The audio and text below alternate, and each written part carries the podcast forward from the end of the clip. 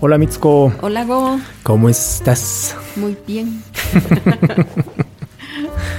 Todo bien. Hoy muy bien. Eh, tenemos hoy día dos temas. me, me trabé por molestarte. por eso no hay que molestar. No, moraleja, no molesten a Mitsuko. Se trabarán. Hoy Mitsuko nos trae wow, Sí. eh, Senbatsuru, los mil tsurus. Mm, Una historia un poquitín triste.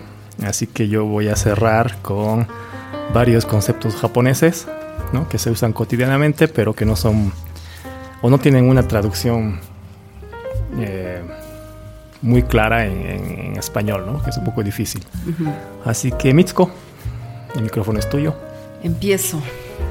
Yo hoy día les voy a hablar eh, sobre los mil tsurus. Es una historia un poquito triste, pero creo que es eh, muy linda a la vez y nos sirve de lección también, Sí. ¿verdad? Mm. Eh, primero comentarles qué es un tsuru. Eh, tsuru Es, el, el auto, el au- el taxi, auto de- el taxi de Nissan, ¿no? ¿No? Es una ave grande y representativa de Jap- en Japón conocida como la grulla de corona roja. Mm, Reside principalmente en el este de Hokkaido, ¿no? en la isla de más arriba. Para mm, eh, identificarla un poco, su longitud, su largo de, de esta ave, está entre 102 a 147 centímetros. vaya. Es bastante larga, ¿no? Y su peso alcanza hasta los 10.5 kilogramos. Su cuerpo es totalmente blanco, tiene una, eh, una mancha negra, digamos, desde la punta de los ojos hasta la garganta y el cuello. En la parte superior de su cabeza eh, no tiene plumas, tiene escasas eh, cerdas negras y, tiene una piel roja desnuda. Por eso dice que es de corona roja, ¿no? Y la- las plumas de la, en la punta de sus alas son, son negras. Entonces cuando se la ve volar es hermoso, ¿no? Es potente. Eh, con su cuello largo y sus patas extendidas y con aleteos pausados intercalados con planeos. Entonces todo un espectáculo ver esa ave, ¿no? Eh, se dice que las parejas de los tsurus se unen de por vida, ya, es decir, que su vínculo es muy fuerte, ¿no? ya, sí, sí. Eh, Tiene nombre, ¿no? Eso en los pájaros, no, no sé qué se llama. Sí. Y, y por eso también esta grulla de corona roja eh, ha sido considerada durante mucho tiempo como un ave especialmente sagrada, ¿no? Y de mucha belleza. Ya. Ah, y también ha sido utilizada en muchas expresiones artísticas, ¿no? En pinturas. Sí, en- sí, sí, es muy, muy común ver a una Sí. orilla, ¿no? Sí. Eh, también en, en- como símbolo de la nobleza, como en el caso en el carro en que va el príncipe heredero, ahí hay también eh, tsurus, ¿no? Ya.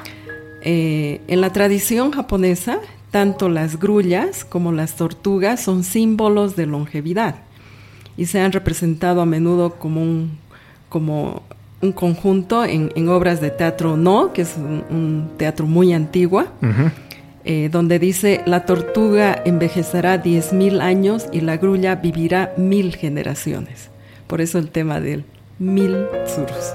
Mm, de aquí viene. De aquí viene. De aquí viene, ok. Ahora les voy a contar la, la historia un poco triste de Sadako Sasaki.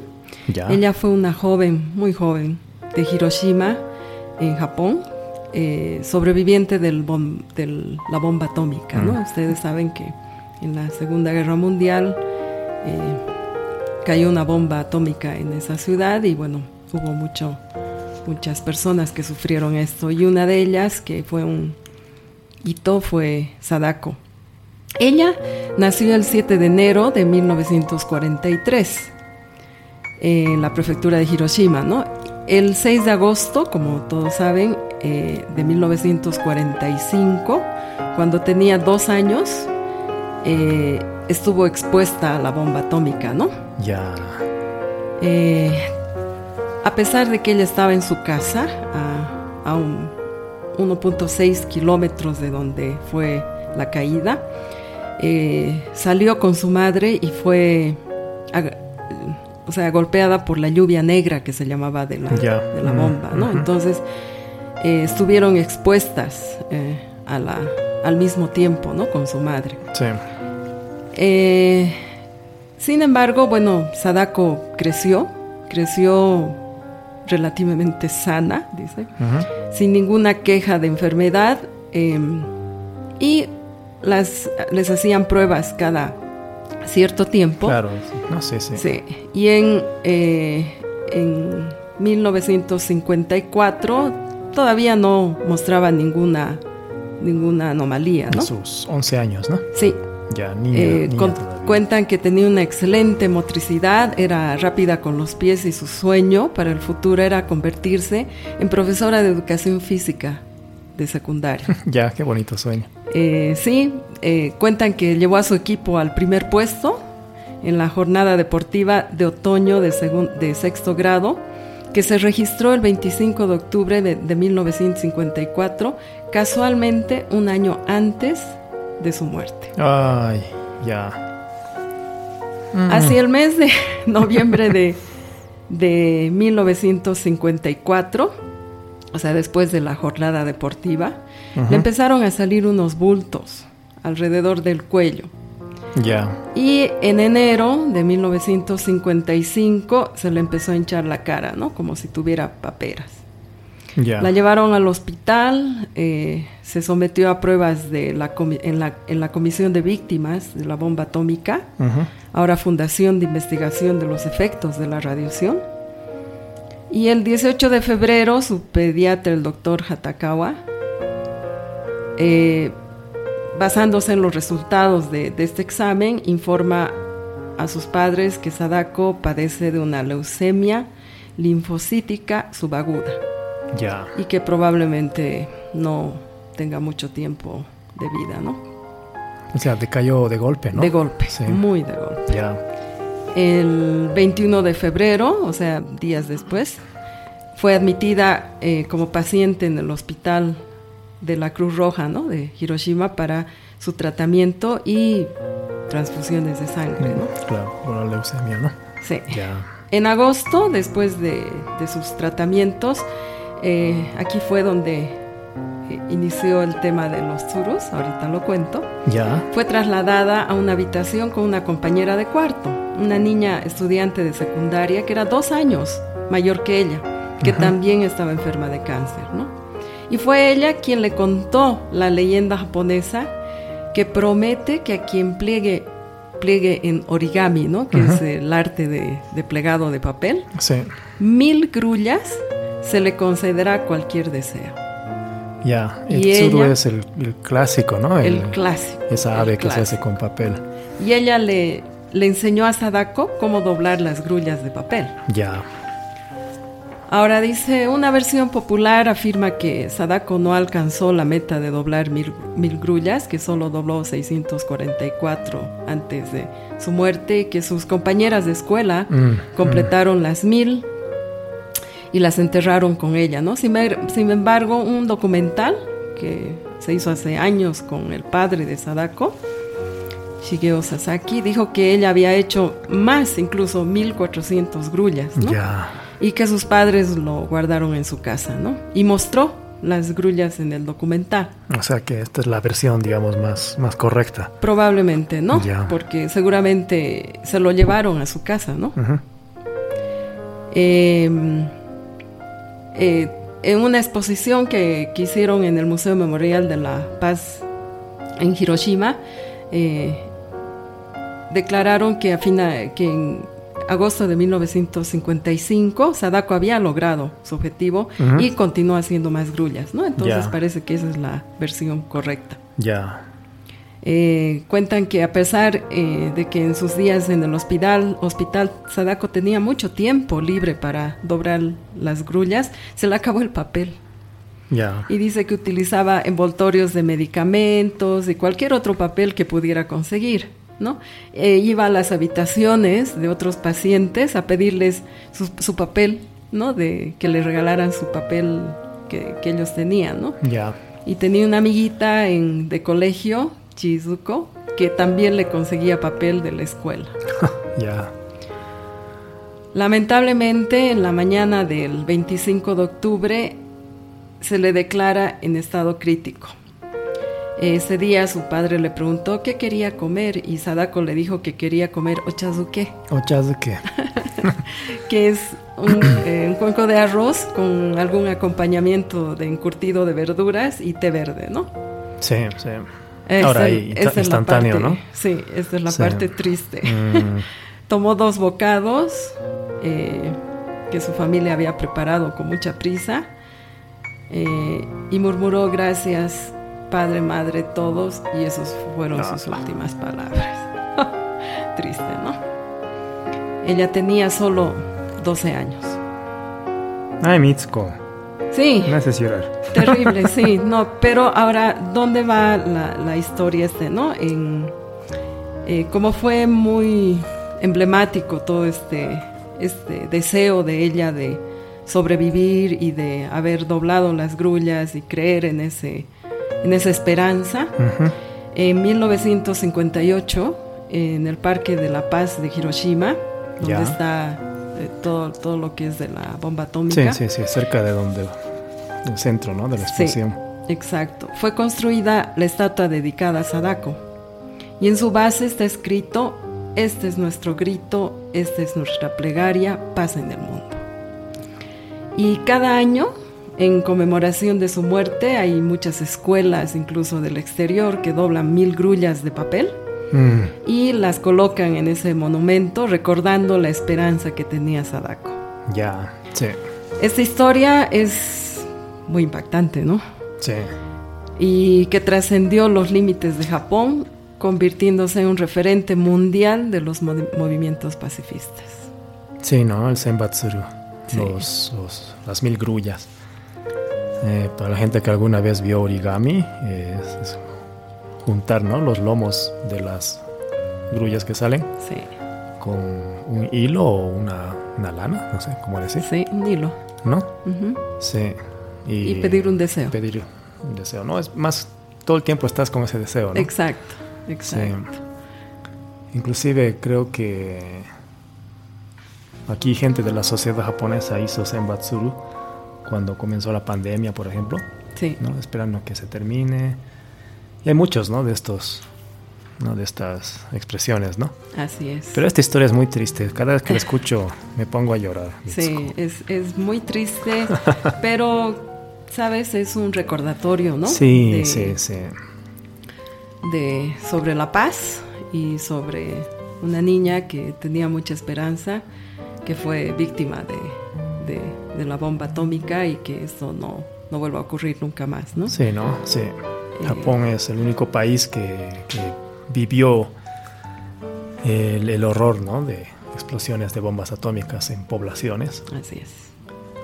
Y no sé si es la única razón, pero lo transformó en un país completamente pacifista, ¿no? Así es. Sí, y estas expresiones son como un recordatorio de dónde debería ir la humanidad, ¿no? Ujú. Sí. Me gusta mucho cuando veo los embatsurus hechos por estudiantes de otros países, Sí, ¿no? Porque son... Se hace una especie de... No sé cómo se dice ese árbol que le, le cuelgan las ramas hacia abajo. Sauce. Sauce. Sauce, ¿no? Ujú. Se ve así, ¿no? sí, Es muy... se ve lindísimo y de varios colores. Sí, sí, sí. Sí, es muy lindo. ¿No? Sí. Bueno, Ok, esta fue la gracias. histo- historia un Historia. poco triste, pero bueno, parte de la del historia. Senbatsuru, que como siempre decimos, hay historias de las que escapamos, pero en algún momento siempre hay que decirlas, porque Así son es. parte de nuestra historia común. ¿no? Así es. Bueno, ahora tú, Go, Eso. cambiemos. Yo el- traje asuntos más, más light. bueno, de hecho, hay muchos conceptos japoneses que eh, son bien cotidianos, ¿no? En, en- Japón. Pero a veces son difíciles de explicar en otro idioma, porque no se usan mucho. Entonces hice un recopilatorio de algunos, porque hice una lista preliminar de cuáles serían. Y tengo tantos que esto lo voy a dividir en varios capítulos. Hoy escogí estos. Ok, ¿Ok? ya. El primero, Nankuru Naisa. ¿Ya? Nankuru Naisa, yo lo entendía siempre como Nanto Kanarusa, ¿no? Mm. Algo así como, ¿no? Ya de alguna manera saldrá o será mezclado con ya se arreglará, ¿no? Sí. Nanto Kanarusa. Mm. En el diccionario Nico Nico uh, Daihaka, Nico Nico. Nico Nico se llama, el enciclopedia de Nico Nico. Es, Ah. Nico Nico es cuando tú te ríes, Sonríes. ¿no? El significado que plantean ahí es, eh, si te esfuerzas por seguir el camino correcto y no fallas, un día llegará un buen día. Ah, caramba. El significado simplificado de todo esto es, dale, que todo va a estar bien, ¿no? Ese es un poco el Nankuru Naisa. Ujú. Es, esta frase no es eh, común en todo Japón, sino es de Okinawa. Mm, Ya es el que le gustó a nuestro amigo Eiji, el profesor de japonés, sí, cuando nos contaba su experiencia de, de Okinawa y Nankuru Naisa, Nankuru Naisa, ¿no? Le encantó Sí. eso.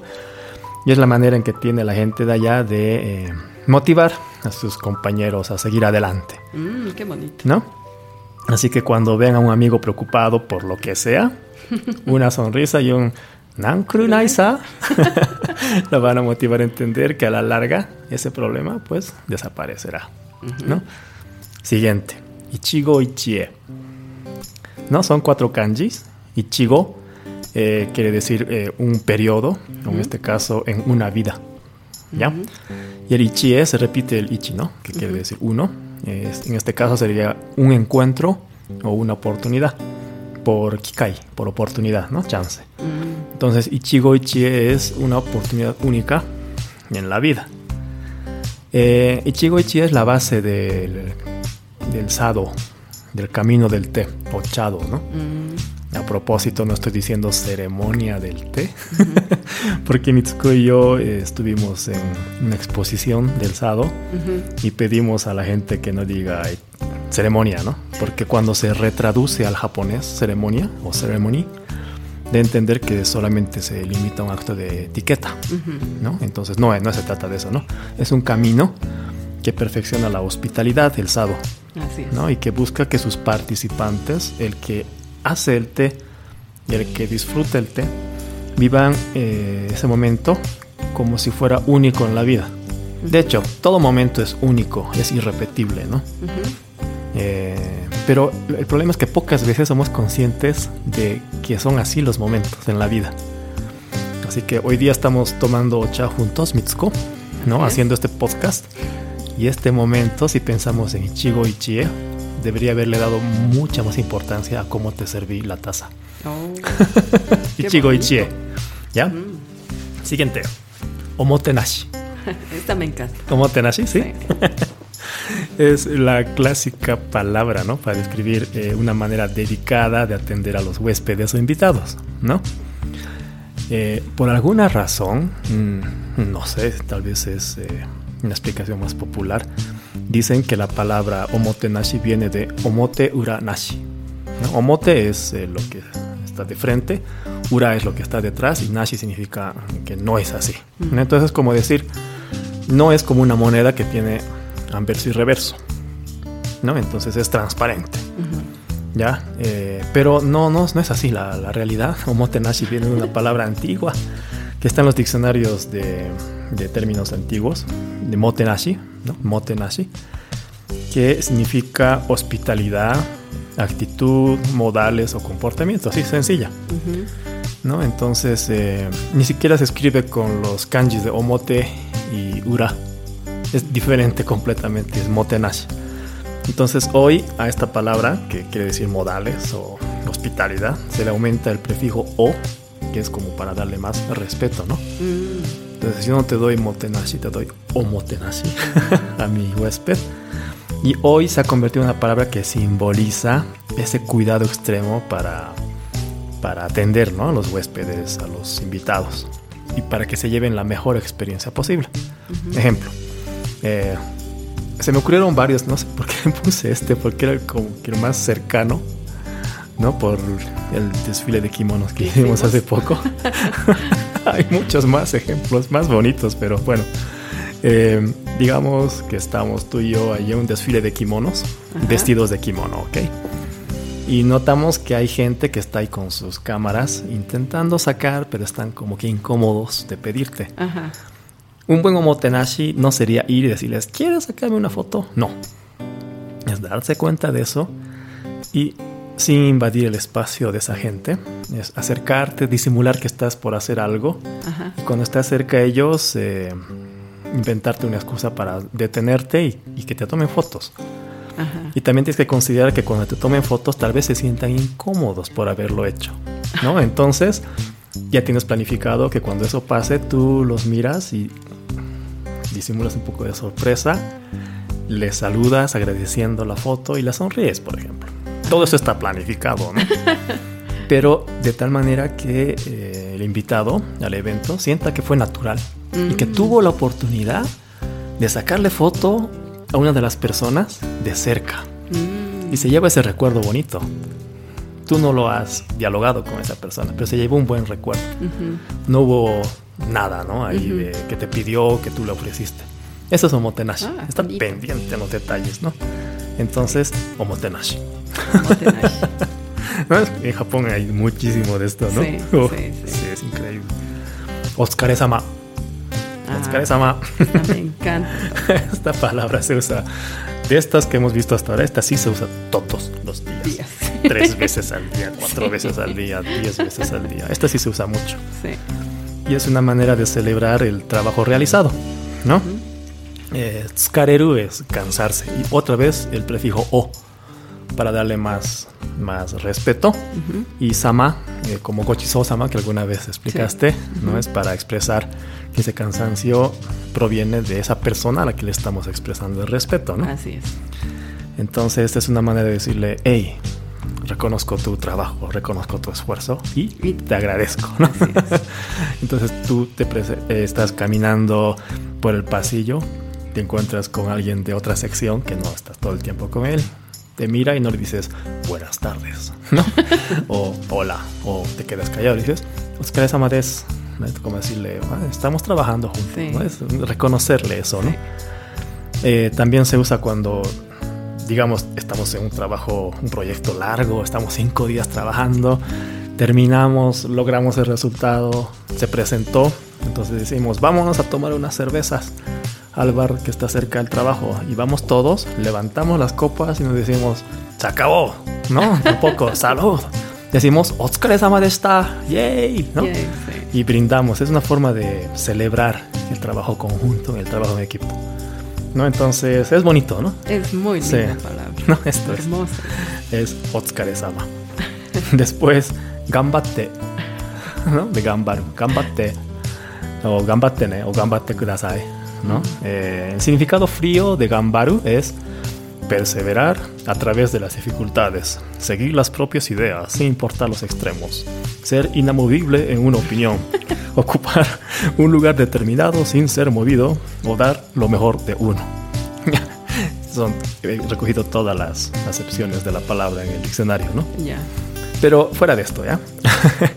el significado o el uso común que le damos a gambate o gambaru es eh, alguien está yendo a cumplir una tarea, un trabajo, ¿no? Estoy yendo a hacer esto. O tengo examen, estoy yendo a dar el examen. Le decimos suerte o espero que te vaya bien, ¿no? Eh, no decimos eso en gambate. Decimos dale. Cuando alguien está yendo a un examen, no le decimos suerte, le decimos esfuérzate o a Claro. por ellos, ¿no? Esfuérzate más. Sí, ¿no? O eh, responde bien todas las preguntas. Claro. Es un poco el, el- el tono, ¿no? Ujú. Cuando alguien, qué sé yo, está en un torneo de agarrarse en una barra y colgarse y ver quién aguanta más, ¿no? Le dices, gámate, ¿no? Que significa en este caso, aguanta, Aguanta. aguanta, ¿no? Sí. No desfallezcas, Ah, aguanta los brazos, ¿no? Cuando un amigo está en un debate con otra persona y notamos que sus argumentos son un poco más débiles y de todas maneras insiste y el otro es un buenísimo en debate y lo está empezando a aplastar, tú dentro de ti le dices, gámate, gámate, como, insiste, insiste, dale. aprieta. ¿no? Sí. Eh, me gusta este concepto de gambate porque Sí. como verás en todos estos ejemplos, no decimos, no invocamos la fortuna, Mm. la suerte, el destino o que el resultado te caiga. ¿no? Que te vaya bien, que todo salga bien, Ah, suerte. suerte, Mm. ¿no? Si no decimos, trabaja, esfuérzate, Esfuérzate. rómpete, ¿no? Aguanta. es, es bien común, ¿no? Sí. ¿No? Entonces, Mm. gambate, gambate kudasai. Mm, ¿no? gambate Y la respuesta es, gambaré más, ¿no? Sí, Sí. sí, me, me esforzaré. Sí. Entonces, eso también es diferente, la Sí. forma de entender los retos y me gusta mucho. La otra es Ikigai. Este Sí. Quería empezar por esta, pero es tan común que iba a convertirse en cliché, así que lo pongo al final. no, es que está de moda, ¿no? Sí, El Ikigai. moda, Ikigai. Ikigai viene de Ikiru, que significa vivir. Vivir. Y Kai, Gai viene de Kai, de Kaigaru, que significa. Esto también lo saqué del diccionario. Kaigaru es una frase utilizada para describir la forma en que los resultados son proporcionales a la cantidad de trabajo que se ha realizado. la otra, ¿no? El efecto, la compensación, la satisfacción del esfuerzo realizado. es muy complicado, lo explico de otra manera. Eh, es de todo lo que me he esforzado, si lo que he logrado gracias a ese esfuerzo valió o no la pena. Si valió la pena, se dice que hubo kai, kai gata. Mm, Y si no valió la pena, mi esfuerzo es kai ganagata. ujú. ¿ya? Y hoy está tan de moda que hay teorías, gráficos, diagramas de flujo sobre cómo se llega al ikigai, ¿no? Partes de una autodescripción sobre lo para lo que eres buena, Sí.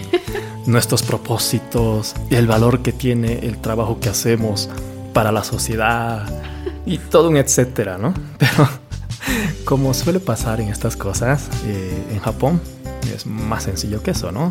La realidad es más sencilla. Eh, y, y- ah, Kaigaru, ¿no? Digamos, valió la pena construir ese puente tan alto, ¿no? Valió la pena invertir tanto dinero. Valió la pena discutir con el jefe por este proyecto. Ujú. Ahí usas Kai. Pero cuando dices Ikigai, todavía es más sencillo. Encontré mi Ikigai en este trabajo. Es que me gusta. Lo haría Mm. toda la vida, ¿no? Mm, Encontré mi razón de vivir, mi Ikigai, cuando nacieron mis hijos. mm, ¿No? Esto lo dice mucha gente. Sí. Que está perdida, que no sé qué hacer, no sé si mi carrera es la adecuada. Nace tu hijo, le empiezas a cuidar. Al principio te cuesta esfuerzo, pero poco a poco te vinculas tanto que es tu razón de ser. Así es. ¿ya? Eh, encontré mi camino en el baile, ¿no? Encontré un hobby que al principio era un hobby que después se convirtió en mi vida, ¿no? Ese es Ikigai también. Entonces, no es que buscas, diseñas, haces un análisis complejo de ti mismo, pero a veces te sale así al azar, ¿no? Ujú. Das la vuelta a la esquina y encuentras así como, oye, este es mi Ikigai, ¿no? Entonces, Ikigai, pero no en el concepto de, de gerencia, sino cotidiano, ¿no? De vida. de vida. De vida. Sí, esto es. Así que, ¿qué opinas? Es Qué bonito. Hay muchísimos. Entonces, a ver qué podemos decir ahorita. Otsukare-sama Ah, está, Otsukaresama está. ¿no? Y nuestro Ikigai, el podcast. ¡Yay! Nuestro Ikigai, compartir nuestra gambarimas. vida. Y gambarimas. Oye, estás usando todos. a ¿No? ver. Sí. Yo forzaré uno. A ver, uno. Mm, no tengo tema para mañana. Ah, Nankurunai. Exacto. No, se puede utilizar en ¿No? varios, sí, sí, ¿no? sí. Eso es. Hay, hay varios de estos, ¿no? En japonés. Sí, sí. Había Wabi Sabi, dije, lo uso ahora, o tal vez hago un capítulo entero para Wabi Sabi. De cada uno podría haber hablado muchísimo. Sí. Intenté resumir. Y, y utilizarlo, ¿no? Utilizarlo. Ha- Hagamos un pod de así de frases que se utilizan ya. con estos, Ah, sí. Sería buenísimo. ¿no? De hecho, estaba pensando en un capítulo, invitar a, a alguien que conozco que habla tanto japoñol. Japoñol. Sí. Por ejemplo, ya no, ya no te diría gambarimashou, ¿no? O esforcémonos. Diri- Diría gambarearemos. Gambare. es súper japoñol, ¿no? Nosotros vamos a Gambarimas. Gamba, yo, yo gambareo, tú gambareas, ¿no? Hokoku es informar. Hokoku suru, informar. Y ella dice, ¿has hokokeado esto? no, entonces sí, podemos, podríamos hablar algo así. No Pero sé. de estas, ¿qué, ¿cuáles dices? Yo, Otsukare-sama, wow. Sí, Sí. siempre digo esa. ¿Mm? Gambari, bueno, gambate también. Sí, ¿no? Bueno, Ikigai, Ikigai, bueno, claro, es más personal, ¿no? Mi Ikigai es así, Sí, pero pocas veces, ¿no? No es tan veces. cotidiano. pocas veces. Sí. Ichigo Ichie, ese, ese, mm, eh, sí, ¿no? Eso es algo que tienes que tener conciencia, digamos. Sí. Ichigo Ichi. Este le encantaba a mi hijo, que en su perfil de WhatsApp Mm. ponía Ichigo Ichi, ¿no? Ah, Hasta que se enamoró y ahora creo que dice Bilig. Lo reemplazó. Un concepto en japonés por uno en alemán. muy bien, muy bien. Así es, eh, Mitsuko. Uh, Otsukare-sama. Otsukare-sama. No, arigato. Así que todos ustedes también Otsukare-sama deshita. A Y- partir de ahora nos vamos a despedir así. No, no estaría mal, ¿no? Sí, entre nosotros. Y ya reemplazamos entonces el chau chau. Sí, reemplazamos. ¿Ah, sí? Sí. Ok. Otsukare-sama entonces- deshita y sayonara. Ya no voy a decir chau chau. Entonces de hoy es. Y vamos a terminar. Otsukare-sama. Otsukare-sama.